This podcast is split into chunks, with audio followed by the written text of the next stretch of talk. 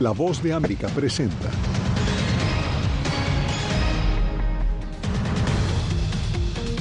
Histórico acuerdo de cooperación nuclear firman Estados Unidos y Corea del Sur en la visita del presidente asiático a Washington. Denver se prepara para recibir a alcaldes de las Américas en la primera cumbre de las ciudades. Tras nueve meses en el poder y serias dificultades para impulsar reformas, el presidente colombiano pide la renuncia de su gabinete en pleno. Llegué, a este sitio fue porque los albergues estaban colapsados. Y en Ciudad Juárez denuncian que migrantes están indo varias edificaciones.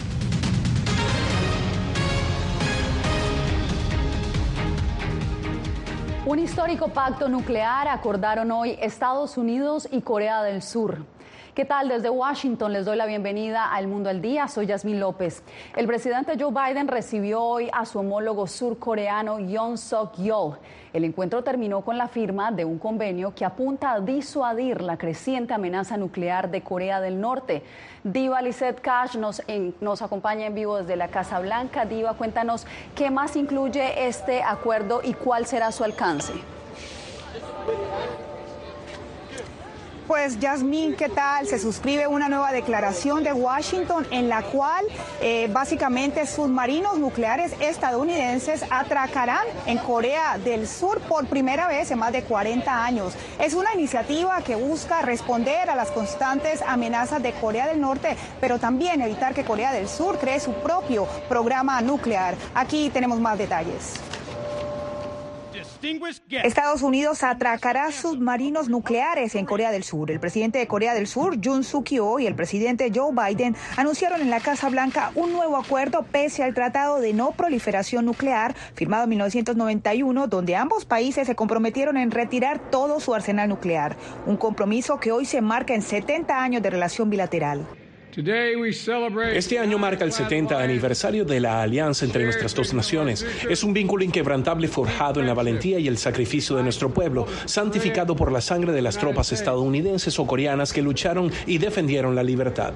Esta nueva declaración de Washington es una respuesta al aumento de las pruebas de misiles balísticos por parte de Corea del Norte en los últimos meses y estipula que Estados Unidos tendrá el control operativo de sus armas nucleares desplegadas en territorio surcoreano en caso de que Corea del Norte arsenal nuclear. Hoy me enorgullece decir, señor presidente, que creo que nuestra asociación está lista para asumir cualquier desafío que podamos enfrentar. Lo vemos en el Indo-Pacífico, donde nuestra alianza es el eje de la seguridad y la prosperidad regionales.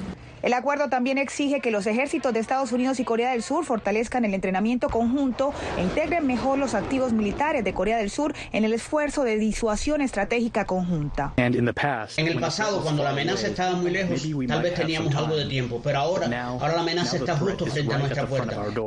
Lo importante es que tenemos que hacer que Corea del Norte nunca se atreva a recurrir a sus armas nucleares. Durante el encuentro, Biden también elogió la entrega de 230 millones de Seúl a Kiev, pero pidió un rol más activo por parte de, Corea del Sur en, para repeler a Rusia. Y en otros detalles protocolarios de esta visita, Yasmín esta noche será un chef estadounidense, hijo de una inmigrante coreana, quien estará a cargo de deleitar en la noche, esta noche en la cena de Estado que tendrá esta misión diplomática. Yasmín, sigo contigo en estudio. Gracias por la información, Diva. El líder chino Xi Jinping y el presidente ucraniano Volodymyr Zelensky hablaron hoy por primera vez desde la invasión de Rusia. La llamada telefónica se da dos meses después de que Beijing dijera que quería actuar como mediador de paz en la guerra contra Ucrania y después de que Xi visitara Moscú el mes pasado. Zelensky aseguró que tuvo una llamada telefónica larga y significativa con el líder asiático. Los medios estatales chinos reportan que Beijing enviará un enviado especial a Kiev para disuadir un acuerdo, para discutir, perdón, un acuerdo político que acabe la guerra.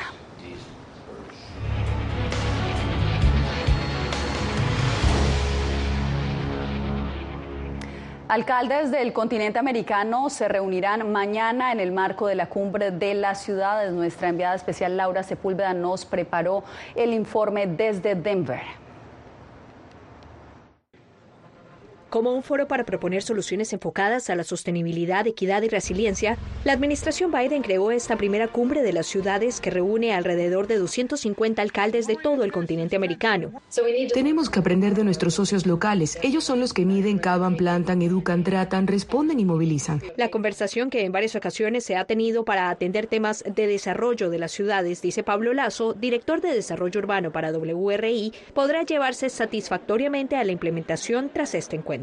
Por primera vez eh, hay más de tres países en América Latina, Estados Unidos y Canadá ya lo han hecho, eh, que están eh, preparando bonos verdes, los green bonds, con estructuraciones financieras para poder acelerar transformaciones importantes hacia el desarrollo sostenible en las ciudades eh, en distintos países. Las migraciones también estarán en la agenda, ya que el continente americano es receptor de 59 millones de migrantes de diferentes regiones, según la Organización Internacional de Migraciones, con datos de 2020. La cantidad de personas que transitan desde América del Sur, América Central a la frontera de Estados Unidos con México continúa mucho más a menudo que nunca en la memoria reciente, incluso hacia Canadá Así que realmente cruzan toda la región y luego estas barreras políticas de los autobuses aquí en Estados Unidos mostró dónde hay redes, pero especialmente dónde esas redes entre ciudades necesitan ser fortalecidas. La agenda oficial que se llevará a cabo hasta el viernes estará acompañada de decenas de eventos alternos para presentar propuestas y acuerdos de cooperación entre ciudades, no solo capitales, de nuestra región.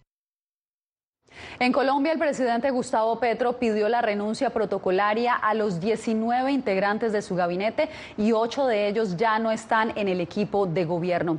Un proyecto ejecutivo de reforma a la salud desató una crisis política que le ha costado muchas críticas a su gobierno. Jair Díaz tiene la información. El Congreso de Colombia debate varias propuestas de reformas presentadas por el gobierno de Gustavo Petro. Una de ellas es la reforma a la salud, que ha generado polémica y llevó a Petro a terminar su coalición con tres movimientos políticos que acompañaban su mandato. La coalición política pactada como mayoría ha terminado en el día de hoy por decisión de unos presidentes de partido, alguno de los cuales amenaza a la mayoría de su propia bancada. Petro solicitó la renuncia protocolaria de todo su gabinete ministerial tras la negativa de los partidos de la U, liberal y conservador de no apoyar su reforma a la salud. Esto lo que deja de presente es que esa coalición del gobierno de Gustavo Petro nunca giró en torno a acuerdos programáticos mi respaldo total a las decisiones del presidente Gustavo Petro. Habíamos estado sometidos a una actitud absolutamente extorsiva por parte de algunos presidentes de partidos. El presidente del Senado, Roy Barreras, espera que se reagrupe una coalición que impulse los proyectos del gobierno. El presidente Petro contará conmigo siempre en el marco de las instituciones para hacer las reformas que son justas y que el pueblo colombiano reclama. Soluciones y no polarización, estigmatización, moderación es el llamado que hago desde la presidencia del Congreso hasta ahora. Es la segunda vez en menos de nueve meses de mandato que Petro hace cambios de su equipo de gobierno. Jair Díaz, Voz de América, Bogotá. Investigadores aseguran que entre Rusia y China existe una alianza para manipular la visión de Occidente a través de plataformas comunicacionales. La Sociedad Interamericana de Prensa advierte que dichas narrativas ya han permeado la opinión pública. José Pernalete con el reporte. La utilización de mensajes precisos contra Estados Unidos, la Unión Europea y el mundo occidental es un objetivo comunicacional de multiplataformas que se refuerza con la alianza entre Rusia y China bajo la misma premisa. Así lo analizan catedráticos reunidos por la Sociedad Interamericana de Prensa. Con la idea de poner fin a lo que perciben como la hegemonía liberal o la hegemonía de, de Occidente con el liderazgo de Estados Unidos en esto que llamamos el orden basado en reglas y de los valores liberales que van acompañados a eso. Y esta consideración, esta idea de poner fin a este orden internacional eh, que conocemos hasta hoy, en mi opinión, prevalece sobre cualquier otra consideración. Estos investigadores destacan el uso de medios de comunicación que se adaptan incluso a la audiencia de Centro y Suramérica con la narrativa de manipulación. Se habla de que el gobierno de Ucrania es una marioneta de Estados Unidos y de otras potencias, esto haciendo referencia a la Unión Europea, que los funcionarios ucranianos son ultranacionalistas y también que apoyan o simpatizan al nazismo. Otra pieza de esta expansión ideológica mencionada en el panel de la CIP es la cercanía de China hacia expertos, autores, periodistas, estudiantes o influenciadores con la meta de dominar el mensaje sobre la nación asiática. Financiar seminarios tematizados, por ejemplo, en torno a, la ruta, a la, a la nueva ruta de la seda, por ejemplo. José Pernalete, Voz de América, Miami.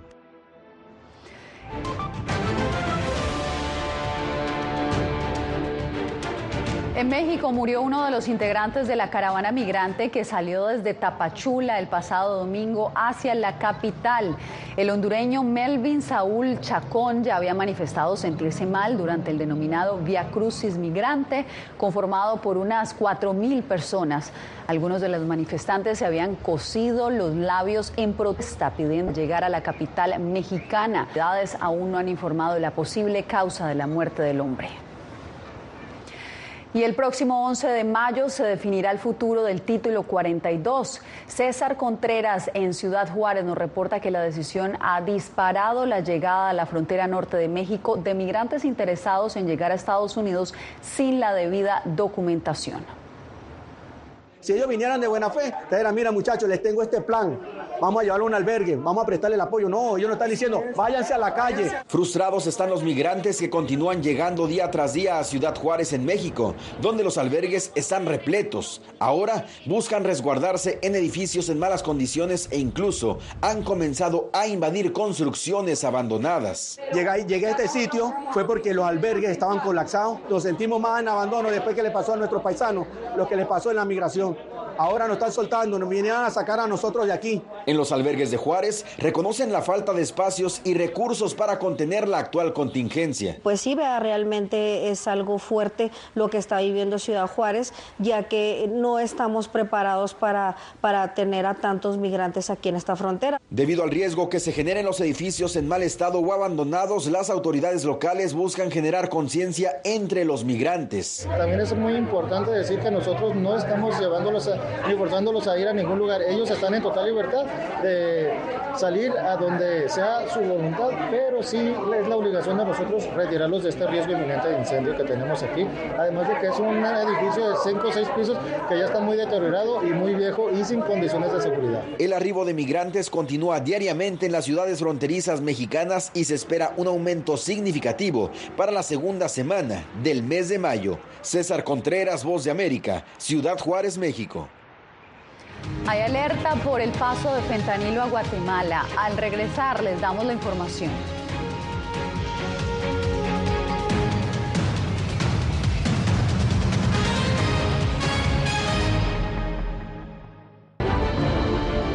No concibo una democracia sin, sin periodistas. El libreto manda a un conflicto constante con la prensa independiente, con los medios de comunicación.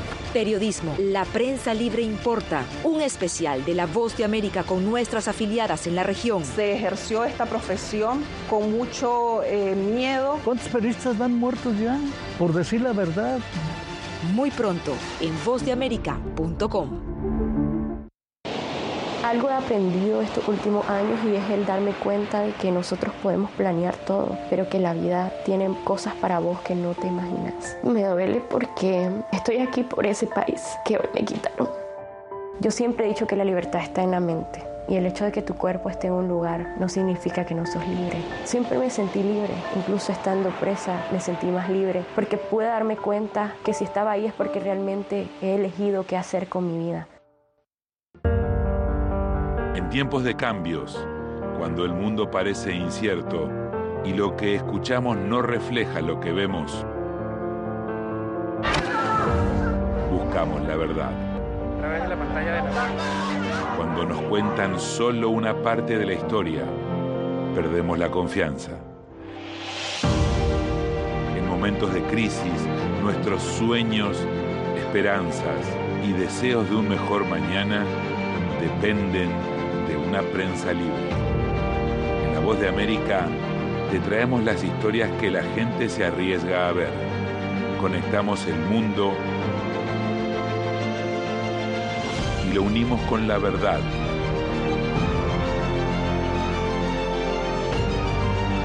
En La Voz de América te presentamos el panorama completo.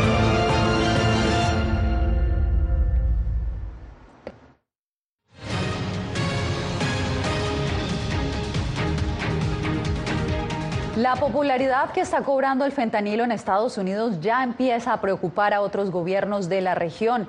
Autoridades de Guatemala aseguran que trabajan de forma conjunta con agencias internacionales para evitar que esta droga sintética siga ganando espacio. El paso del fentanilo por Guatemala alerta a las autoridades. El pasado 23 de marzo, un buque procedente de Turquía llegó a Puerto Barrios, al oriente de Guatemala, y en su interior llevaba 240 toneles de fentanilo. Se trata de la primera incautación de este químico, por lo cual se enviaron muestras al Instituto de Ciencias Forenses para realizar las pruebas de campo. Por el momento eh, no se tiene un, un detalle específico del avalúo, pero se puede hablar de millones de quetzales Además, el 14 de abril, la Oficina de Control de Activos Extranjeros y el Departamento del Tesoro de Estados Unidos señalaron a la guatemalteca Ana Gabriela Rubio Sea como una corredora de químicos precursores de fentanilo en Guatemala y la identificaron como intermediaria para comprar a proveedores de China y enviarlos a México, específicamente a los Chapitos, hijos del Chapo Guzmán del cártel de Sinaloa. Por su parte, la Secretaría Ejecutiva contra las Adicciones y el Tráfico Ilícito de Drogas en Guatemala refiere que se mantienen en alerta. Se han tenido ciertas alertas acerca de fentanilo ilícito. Es por ello que nosotros como Secatit pues también estamos alerta acerca de esta sustancia. La alerta es mayor por la peligrosidad que representa esta droga sintética que se estima que ha matado a un promedio de 200 personas cada día en Estados Unidos. Eugenia Sagastume, Voz de América, Guatemala. Centroamérica no logra consenso en la exigencia de Nicaragua de convertir a Rusia en país observador del sistema de integración centroamericana SICA. Donaldo Hernández nos da los pormenores. Aunque Managua actualmente ocupa la Secretaría General del Sistema de Integración Centroamericana SICA, no ha logrado uno de sus objetivos centrales, otorgarle a Rusia la condición de país observador. Quieren bloquear la integración de naciones como Rusia que tiene relaciones con todo Centroamérica. El presidente Daniel Ortega se refiere a sus homólogos centroamericanos, quienes han puesto resistencia a la iniciativa de Nicaragua. El argumento del mandatario es que al igual que Estados Unidos y la Unión Europea, Rusia también tiene derecho a participar en el SICA como un observador. Todos tenemos relaciones con la Federación Rusa, todos Centroamérica. Para el politólogo Carlos Murillo, la mayoría de los presidentes de Centroamérica se oponen a incluir a Rusia debido a la invasión a Ucrania. El protocolo de Tegucigalpa y todos los acuerdos que componen el sistema de integración centroamericano eh, condenan el uso de la fuerza. El experto en seguridad hemisférica Evan Ellis considera que la apuesta de Ortega es fortalecer lazos con Rusia ante el aislamiento creado con las sanciones impuestas por Estados Unidos y la Unión Europea.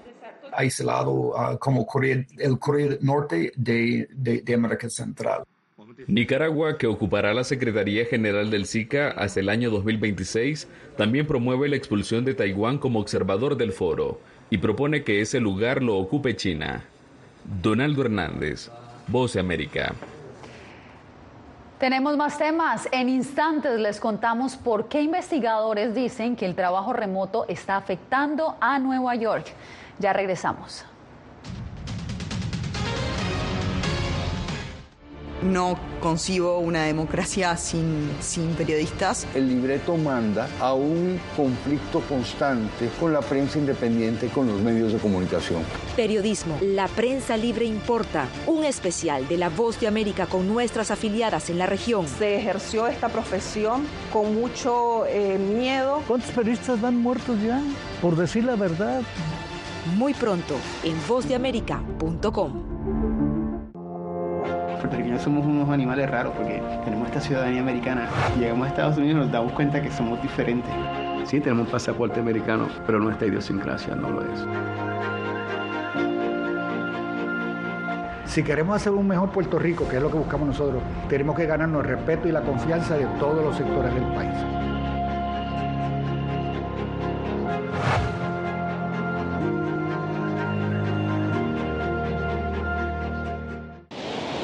Algo he aprendido estos últimos años y es el darme cuenta de que nosotros podemos planear todo, pero que la vida tiene cosas para vos que no te imaginas. Me duele porque estoy aquí por ese país que hoy me quitaron.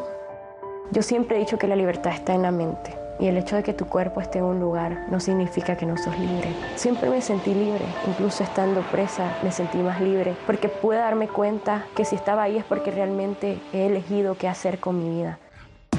La Voz de América te invita a ser parte de nuestra familia a través de las redes sociales. Encuentra en tu muro las últimas noticias de tu país en su conexión con Estados Unidos, la región y el mundo. Historias que empoderan las voces latinoamericanas de política, economía, salud, actualidad, balanceadas y precisas. Únete a un equipo de origen hispanoamericano que trabaja para conectarte con los tuyos. Síguenos en Facebook y conviértete en protagonista de una historia que tú mismo ayudarás a construir.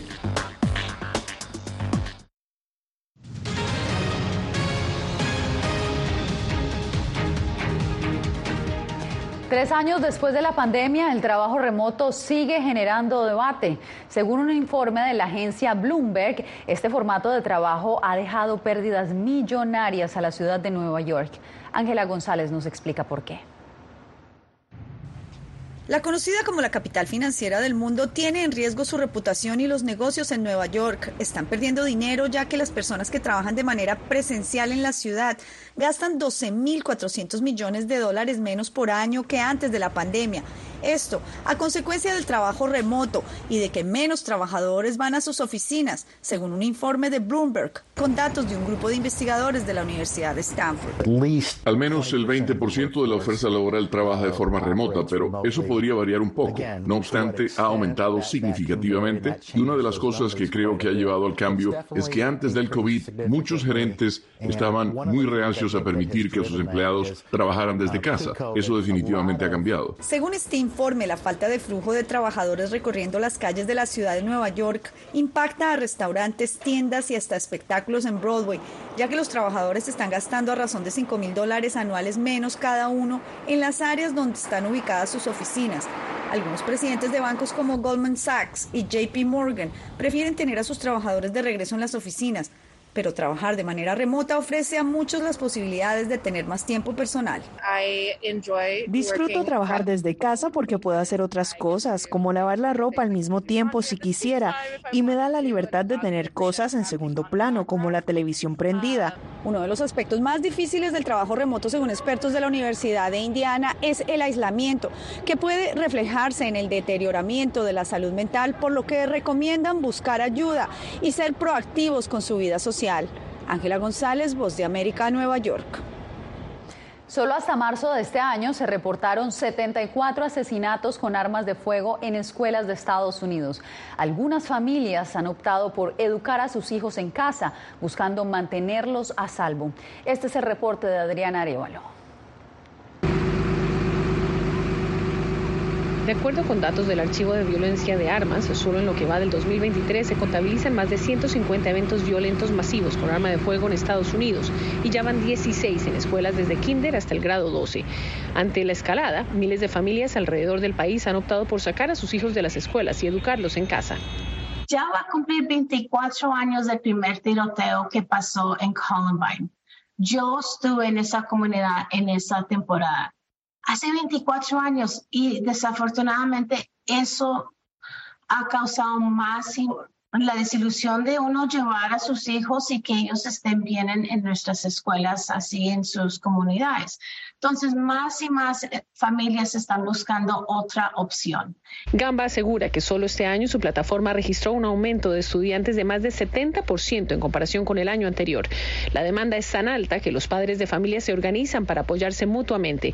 Kimberly McGee educa a sus hijos en el hogar y además asesora a otras familias en el proceso. La educación debe ser emocionante, debe ir hacia su futuro y no ser preocupante todos los días. Así que sí, si usted o su hijo tienen miedo, definitivamente creo que la educación en el hogar es una opción que puede ayudarlos a prosperar. Eliminar esa ansiedad de la ecuación realmente los ayuda a prosperar en lo que respecta a su educación.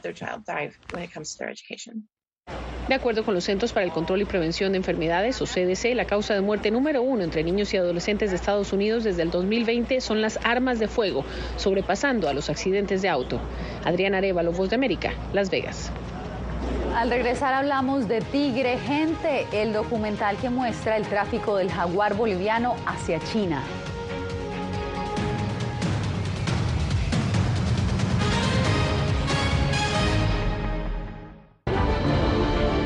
No concibo una democracia sin, sin periodistas. El libreto manda a un conflicto constante con la prensa independiente, con los medios de comunicación.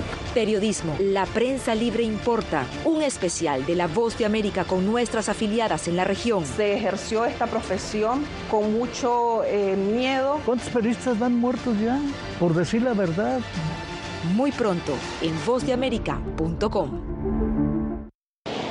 Algo he aprendido estos últimos años y es el darme cuenta de que nosotros podemos planear todo, pero que la vida tiene cosas para vos que no te imaginas. Me duele porque estoy aquí por ese país que hoy me quitaron. Yo siempre he dicho que la libertad está en la mente. Y el hecho de que tu cuerpo esté en un lugar no significa que no sos libre. Siempre me sentí libre, incluso estando presa me sentí más libre, porque pude darme cuenta que si estaba ahí es porque realmente he elegido qué hacer con mi vida. En tiempos de cambios, cuando el mundo parece incierto y lo que escuchamos no refleja lo que vemos, buscamos la verdad. A través de la pantalla de la... Cuando nos cuentan solo una parte de la historia, perdemos la confianza. En momentos de crisis, nuestros sueños, esperanzas y deseos de un mejor mañana dependen de una prensa libre. En La Voz de América te traemos las historias que la gente se arriesga a ver. Conectamos el mundo y lo unimos con la verdad.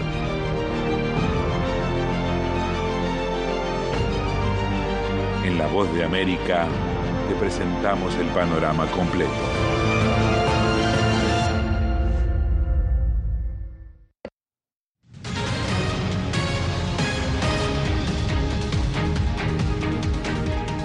Tráfico del jaguar de Bolivia a China es una realidad compleja que el documental Tigre Gente retrata para promover las políticas de conservación de esta especie en América Latina. Fabiola Chambi tiene el reporte. Hice la promesa conmigo mismo de, de proteger a los jaguares antes de que sea demasiado tarde para salvarlos. El guardaparque boliviano Marcos Usquiano ha dedicado casi toda su vida a proteger a los jaguares del tráfico de partes de este animal que tiene como principal destino China, al igual que la periodista de investigación Laurel Chor que desde Hong Kong se unió a la travesía para mostrar esta problemática en el documental Tigre Gente. Llamar la atención eh, de nuestras autoridades nuevamente para que puedan involucrarse y ser partícipes de todas las acciones de control, preservación y protección del jaguar y de las áreas protegidas a nivel nacional. Según el Fondo Mundial para la Naturaleza, se estima que quedan entre 64 mil y 170 mil jaguares en el mundo y menos de 10 mil en Bolivia. El mercado negro está acabando con el felino más grande de América. No solamente se trata de las personas que están cazando en Bolivia y las personas que están comprando en la China, sino todos los que venimos en, dentro de esa cadena eh, de las actividades. Hay una demanda por esta creencia de su viralidad, de su fuerza, y no solamente de los cornillos, sino de usar cualquier parte del jaguar. There does need to be a stronger Chinese voice in all of this. En Bolivia, la leyenda dice que un ser humano puede convertirse en jaguar para fundirse con la selva y conservar el territorio. Quien lo consigue se convierte en un tigre gente. Fabiola Chambi, Voz América, Bolivia. El fabricante de juguetes Mattel presentó su primera Barbie con síndrome de Down en un intento por hacer que su famosa gama de muñecas sea más inclusiva. Mattel asegura que su objetivo es permitir que todos los niños se vean a sí mismos en la, en la Barbie, al mismo tiempo que busca animar a los menores a jugar con muñecas que no se parezcan a ellos mismos. Por lo visto, esta Barbie pasó la prueba, pues la modelo británica Ellie Goldstein se vio contenta al ver que la muñeca se parece a ella. Con esto nos despedimos por hoy. Les informó Yasmín López.